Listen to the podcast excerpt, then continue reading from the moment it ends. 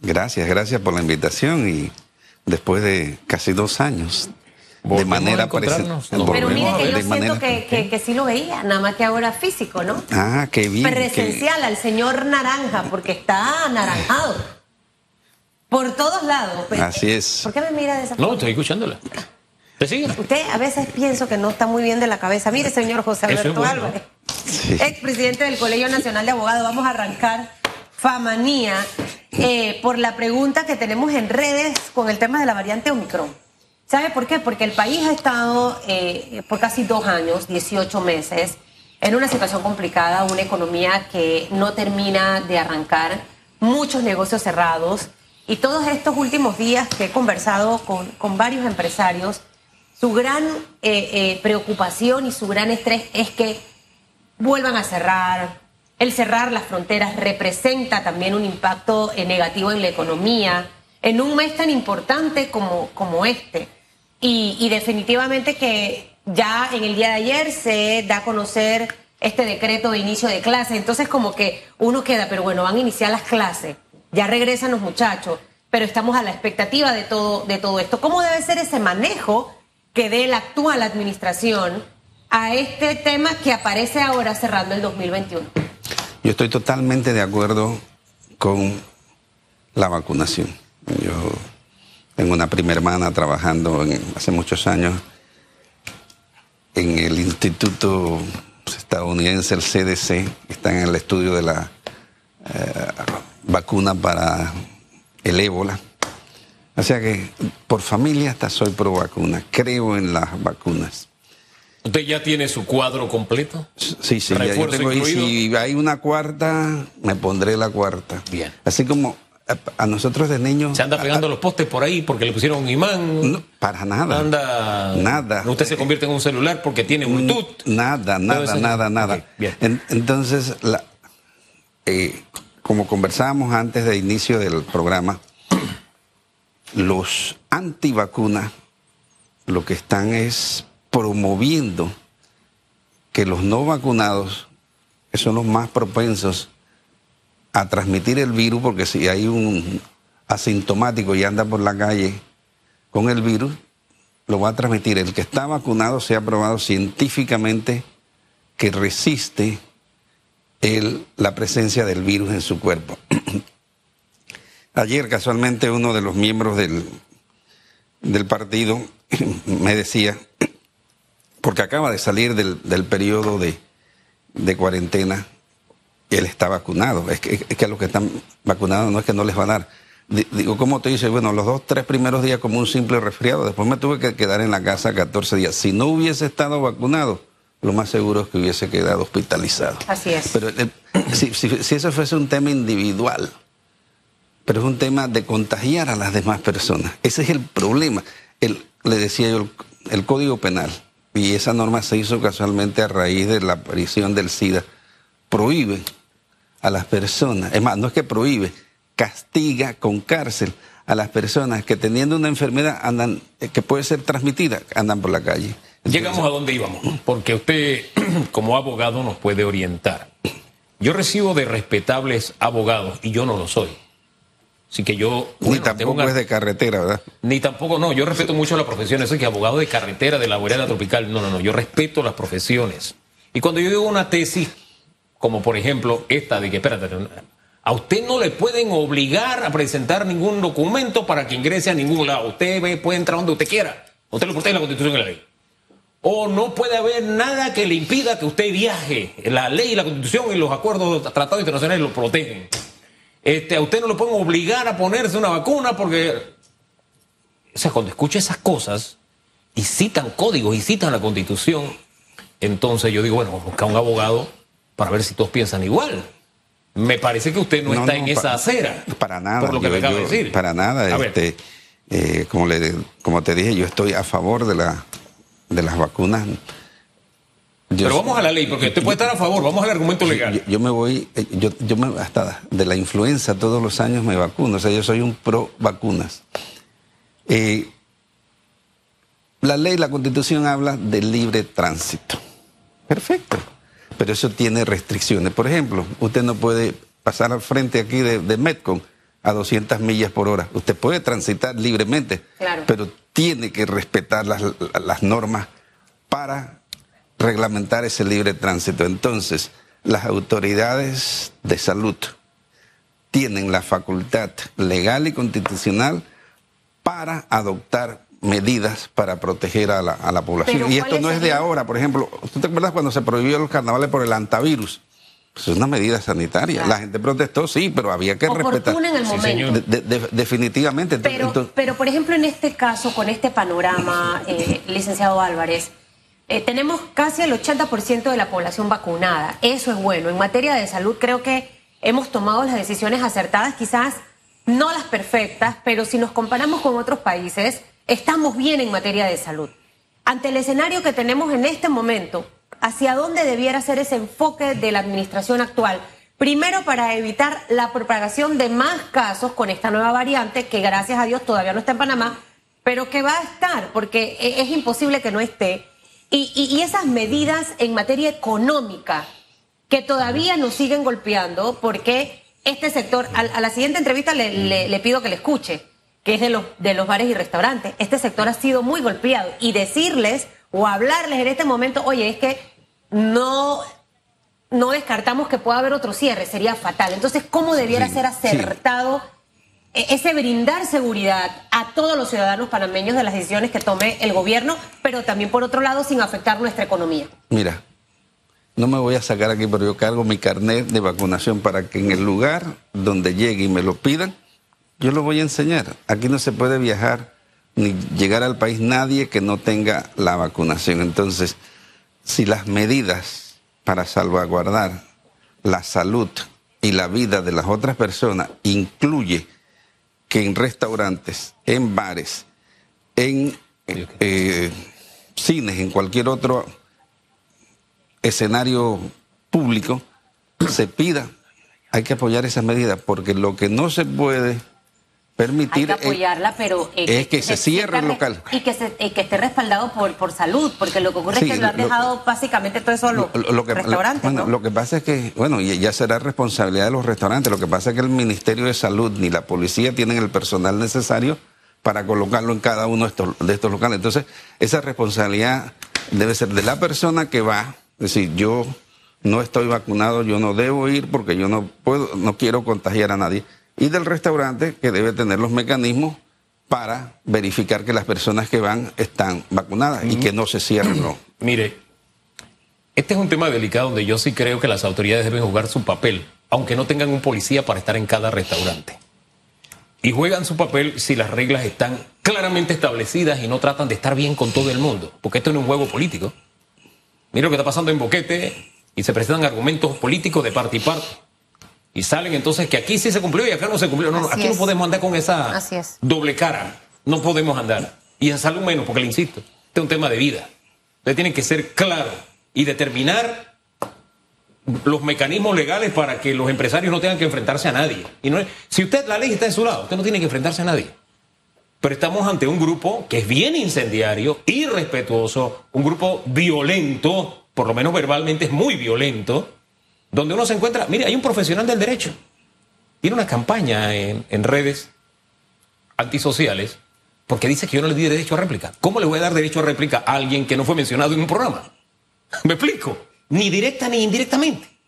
Pero él está ahí con su mentira. ¿Me explico? Y viviendo su mentira. No hay problema. Yo respeto eso. Eso es su derecho. Usted se imagina que ese abogado va a un restaurante y le dice, no su QR. Dice, te voy a demandar. Y con el verbo que yo le conozco, Usted se imagina cómo queda ese empresario que apenas está sobreviviendo. Y la campaña que le puede armar. Aparte que no todo el mundo aguanta ese tipo de campañas por redes. yo la aguanto porque yo sé quién soy. Y yo sé quién está conmigo.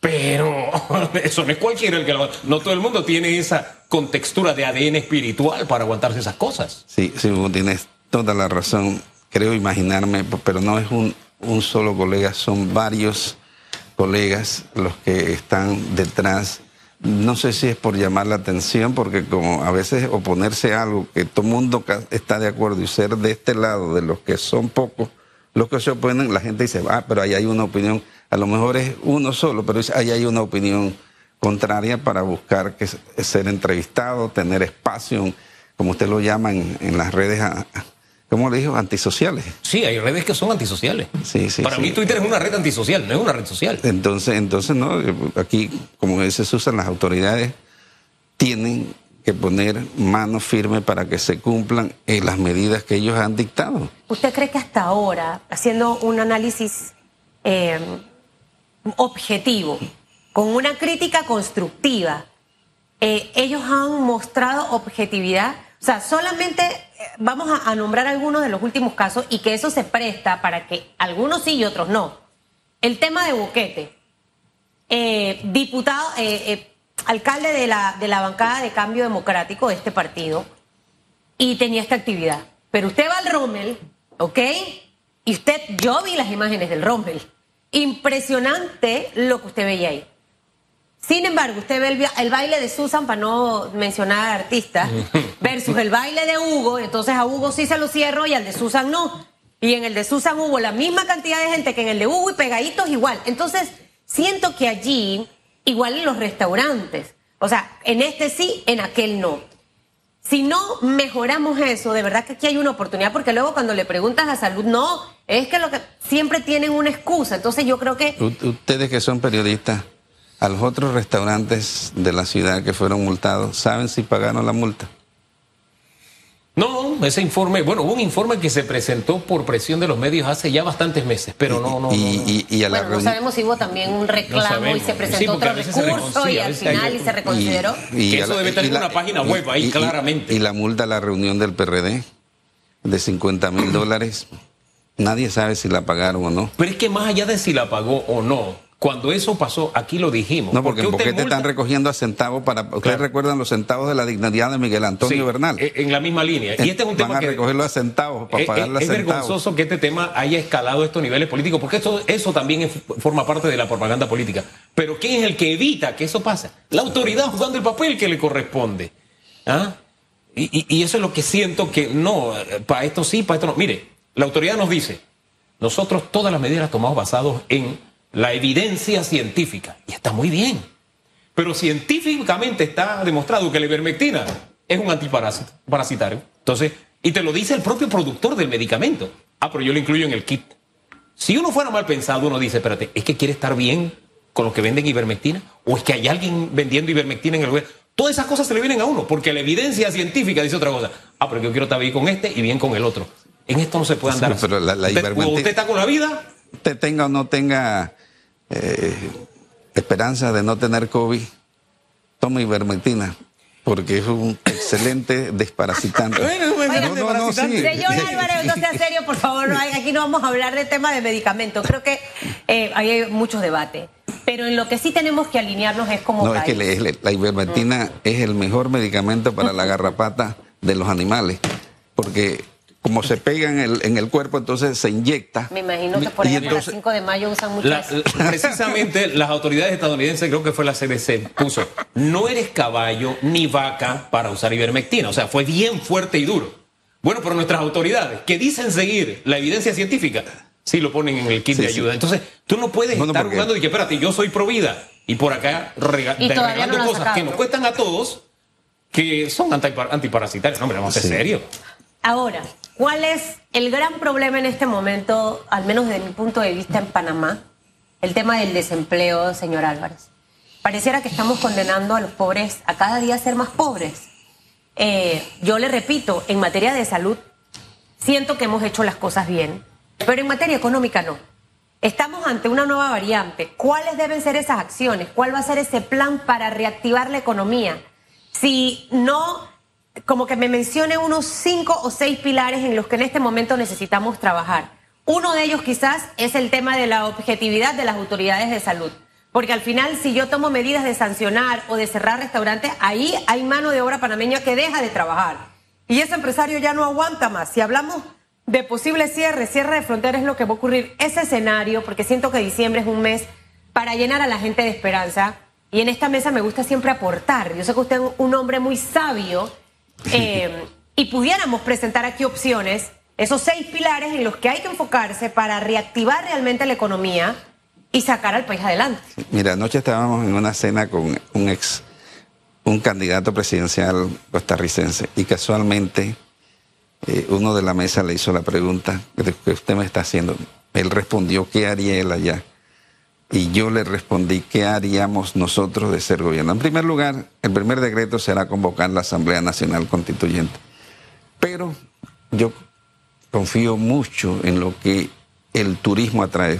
Una vez escuché a alguien que si aquí se abre un hotel eh, frente a la playa, irradia empleo 10 kilómetros hacia adentro.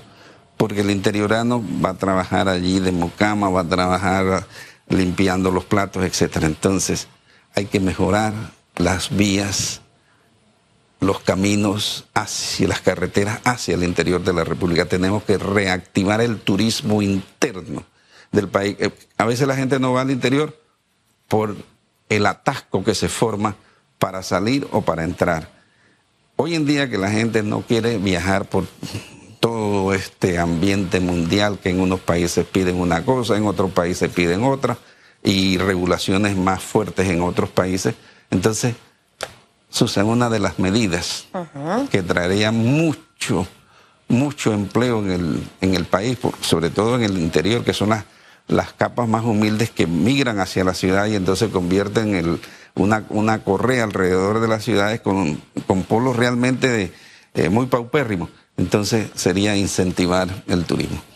Eh, se ha probado todo el mundo que la pequeña y mediana empresa son las que más empleos dan. Entonces, las facilidades crediticias, como, la, empresa que tú mencionabas que acabas de inaugurar, si tú tienes un emprendimiento, yo creo que el Estado debe apoyar eso para que esas pequeñas empresas que al final cientos de miles de ellas son los que son la base de la economía de un país y el sector agropecuario o sea, si nosotros abandonamos al sector agropecuario. Me decía alguien, no, es que se, está sembrando menos arroz. Digo, no, yo no voy a hablar bien así del gobierno, pero se está sembrando más arroz.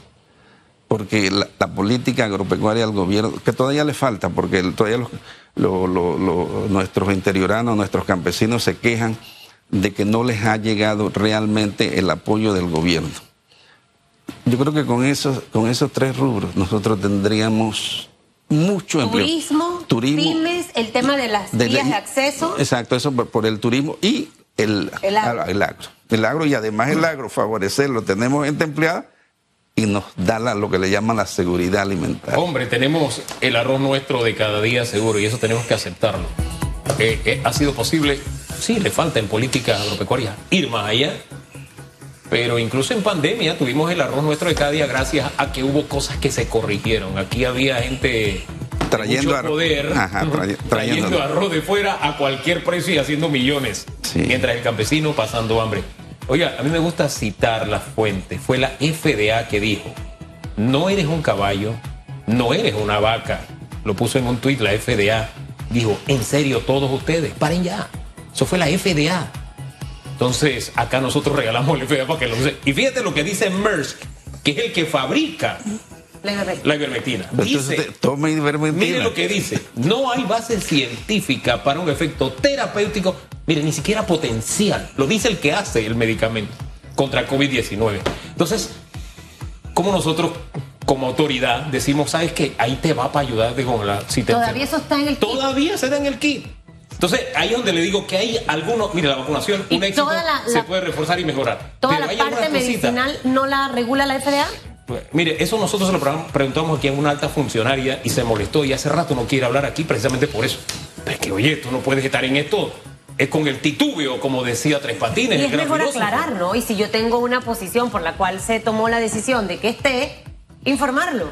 Eh, y no molestarse. Espero que usted no se moleste, señor Toto Álvarez, cuando uno le pregunte cosas a usted complicadas. Yo digo que cuando uno quiere ser rey hay que tirar besito o Enrique Famanía. Y si no tiene algo que ocultar, uno feliz, uno vuelve. Las mises se meten a esto, soñador, estar bella. La reina de carnaval. Y cuando están en, el concurso, ¿qué nos le dicen? Y las preguntas, las entrevistas. Es parte de la vida. Claro Ese sube y baja. Totalmente. yo no niego pregunta. Puede que va a dar algunas respuestas porque a lo mejor Pero usted no se pone bravo, ¿no? manera rara. Pero bueno, no se preocupe. y no se ponga bravo. Pero es que eso es un arte. Sin duda. Ah. Hombre, don José Alberto, gracias. Eh, la toma abierta, no hay una